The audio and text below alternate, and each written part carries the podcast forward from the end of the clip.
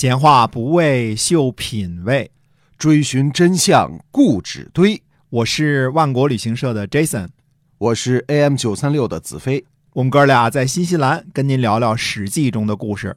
各位听友，大家好，您现在收听的是由新西兰万国旅行社的 Jason 为您讲的《史记》中的故事啊。那我们这个，我们讲讲讲我们的万国到家。哎，是的，嗯，我们万国到家当中呢，最吸引人的一类货物呢是海鲜啊，因为新西兰的海鲜实在是好吃，对。真好吃啊，嗯。绝对好吃。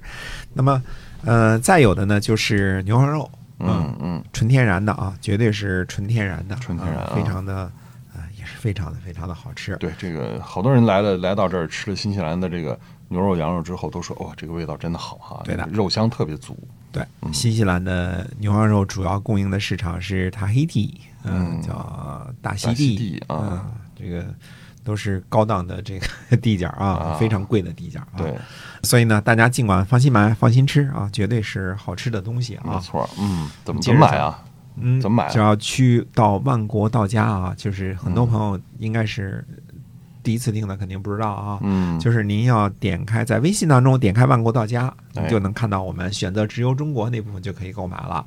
呃，唯一的不方便呢是标价是新西兰元，但是付款呢可以付人民币啊，这没问题。嗯微信啊可以付哈，而，微信可以付嗯啊，然后送到您家里去，哎，方便。嗯对的。那么说呢，就是上次讲的这个汉高祖这个泗水亭长这个这个问题啊，嗯那么绝大部分目前史学界的认为呢，都是认为他是一个亭校长啊、或者叫呃亭校长，简称亭长，嗯这么一个官职。呃，这个官职呢是一百二十担的有制物乘车。那这么一个级别，他应该是呢十里一亭的那个亭，在嗯乡底下，呃，十亭一乡，对吧？他是在乡和这个里之间的这么一个官职。嗯呃，主要的主要的职责呢是防盗、那治安，对吧？嗯底下有个囚道啊，还有呢，嗯，囚道也是一个专门的名词啊。嗯还有呢，就是这个招待所所长，偶尔人过路呢，呃，有两间客舍给招待一下，这么一个官职。嗯嗯，但是呢，我们通过高祖的交际范围以及这个泗水亭长的名称呢，呃，得出的结论呢是，远不是这么回事儿。嗯他应该是泗水郡的，呃，在泗水郡所设立的市厅的厅长。哦啊，因为呃商业繁忙嘛，对吧？对对所以要做一个市厅的厅长，可能管理这个呃各种店铺，那管理各种店铺才跟狗徒有交际嘛，对吧？嗯啊，嗯 呃，才跟这个呃夏侯婴这种人有交际嘛，才跟这个萧何、曹啊参这些人有交际嘛，嗯，对吧？嗯、各种犯法的事儿找我们这个曹大哥给解决一下，对对吧？呃关于当官的人的事儿，找萧大哥解决一下嗯啊，是吧？啊、这么回事儿啊。那么汉高祖呢，这个做官能做到泗水亭长，也应该算是非秦人当中不错的待遇了。嗯嗯，司可是司马迁的下一条记载呢就有意思了，说汉高祖刘邦啊，对于一起为官的其他官吏啊，无不遐侮。那遐呢，就是犬油旁一个甲，意思是不庄重的接近。嗯呃，侮呢是侮辱，对吧？嗯那么，呃，就是说对其他的官吏呢恶作剧啊、开玩笑呢没轻没重，让人难堪。嗯呃，我们以后的故事当中呢，就会知道呢，刘邦这个人开起玩笑来呢，确实是没轻没重的。嗯而且汉高祖刘邦呢，是个动不动就爆粗口的人。嗯，他嘴上骂人的话，那是非常有独创性的。啊，这这汉高祖刘邦他有啥嗜好吗？好酒与色，这嗜好有点司马迁写的够直白的酒啊。色啊，酒色，嗯嗯那就司马迁这书是如何通过审查出版的呢？呃，司马迁自己说呢，他书写好了之后呢，还留有副本，藏之名山。嗯、估计呢也怕日后通过审查啊。呃，大家仔细看看呢，《武帝本纪》呢就知道，我们说的这个《武帝本纪》是汉武帝的《武帝本纪》啊。嗯嗯，这肯定不是原文，因为嗯司马迁如果是原文写成这个水平，那他就不是司马迁了，对吧？嗯，所以传说当中呢，这个汉武帝呢看到司马迁写的这个《金上本纪》呢，就气得把这书呢扔进火里给烧了。嗯那古人也说呢，《史记》当中呢丢失十篇，其中就包括呢很重要的《景帝本纪》和《金上本纪》。啊哦，谁都看不。就怎么说呢？就对说自己不不是好话的这种书都不愿意看，不下去嘛。嗯，或者他老爹的坏话的，他也不愿意看。不愿意看啊。不过作为历史学家，还是应该秉笔直书的哈。说起来容易啊，像司马迁这样就是直言本朝太祖的事儿，这后代几乎都绝迹了。对，呃，更甭更甭说金上或者金上他爹了，对吧？嗯，那司马迁呢，真正率性，对吧？他他把。汉高祖的两大嗜好就这么直白的写出来了。就平常是有什么嗜好？好酒与色。刘邦呢，经常去王大妈和五父家里，嗯，喝酒，但是习惯不好，嗯，赊账啊，嗯，喝完了之后呢，还醉卧，喝喝醉了，在人家那儿睡上了。哎，五父和王大妈两人呢，经常看见醉倒的刘邦身上呢有龙。哟，这事儿听着新鲜啊！嗯，刘邦经常性的沽酒，而且是沽酒完了之后呢，就留饮，就是睡嘛，是吧？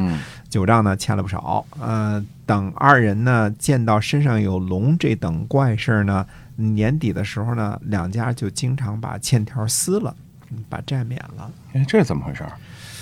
我们看《高祖本纪》会发现呢，这个刘邦类似的神迹呢，还真不少。司马迁那时候呢，距离汉高祖已经过去好多年了，自然是资料上有啥就就记录啥，对吧？呃，但是这个事儿呢，在《汉书》当中就记载为有怪，嗯，不是身身上有龙，而不是有怪啊。呃，这事儿呢，我看呢有两种可能性，一种呢这就是真的，呃，真的是睡着了，脑顶上就飘一个龙；另外一种呢，估计是刘邦为了免酒债使了什么花样。啊，类似心理暗示之类的，呃，不敢瞎猜啊，见仁见智啊。不过最后呢，反正九寨是免了。对，我们上一集说过呢，刘邦呢经常呃押押送这个服徭役的人啊，记住啊，这个是经常。嗯，以后我们讲为什么是经常。呃，那么这活儿呢，他经常接呢，就就会有不同的事情发生。有一次呢，就去了咸阳，就。观看秦皇帝就喟然叹息说：“嗟乎，大丈夫当如此。”哦，嗯，这就是押运徭役的时候说的。哎，对的。那么刘邦和项羽这两个人说的话呢，都非常值得玩味，对吧？嗯，项羽说是“彼可取而代之”，啊，刘邦说的是“大丈夫当如是”，对吧？那么。至于其中能品出什么滋味来，我觉得这个呢，还是留给听众朋友们自行感觉感觉为好啊，不方便呢，方便隐身，嗯，那么没法引申啊，这个这个各自的看法都不一样，对，只有从这个原话当中品，哎，这个地方不要听专家的，你自己品品就行了，对，看原文哈，哎。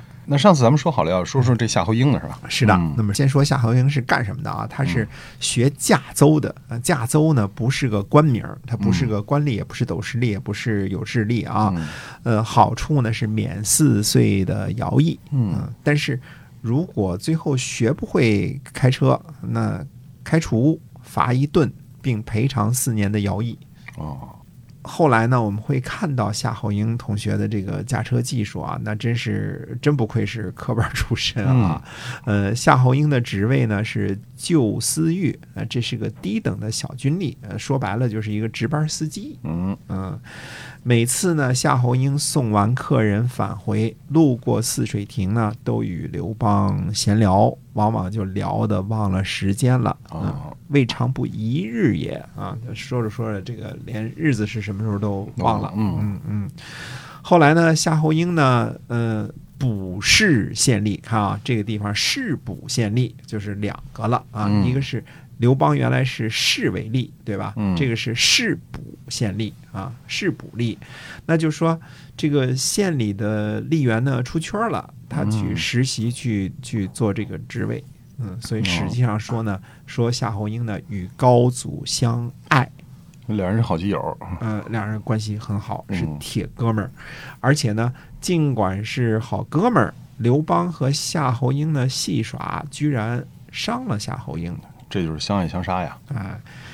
结果呢，有人就把刘邦给告了，说这时候呢，刘邦已经是泗水亭长了，秦律呢就是严禁私斗，何况是当官吏的，是吧？而且泗水亭长看来是个挺重要的官儿，对吧？呃，就回报说呢，我没弄伤夏侯婴，嗯，这个说谁给你证明啊？嗯，证人就是夏侯婴，夏侯婴证明说他高祖没把他弄伤了啊。那么后来呢，这个作假的事儿呢，不知道怎么样就东窗事发了。这事儿也没仔细详细记载是具体怎么回事儿啊。反正夏侯婴呢为这事儿坐了一年牢，挨了好几百鞭子，但是终于没有牵连刘邦。最后呢，还是保住了刘邦的官位。啊，这位夏侯婴那是刘邦的这铁杆粉丝啊！哎，不但是铁杆粉丝，而且是一辈子忠于刘邦。呃，我想啊，每次当夏侯婴送完客人去泗水亭找刘邦，俩人一聊就聊得忘了时间，那个时候起啊，夏侯婴就已经下定决心了，无论刀山火海、生死荣辱，刘邦这个大哥，他夏侯婴是跟定了。嗯，跟了一辈子是吧？哎，嗯嗯。好，那么这个汉高祖刘邦的事情，我们今天先聊到这儿啊。他还有很多其他的这个典故，我们重要的、很重要的人物啊。是，嗯。然后呢，我们下回接着说。希望大家继续关注我们的节目。新西兰万国旅行社 Jason 为您讲的，我们下期再会。再会。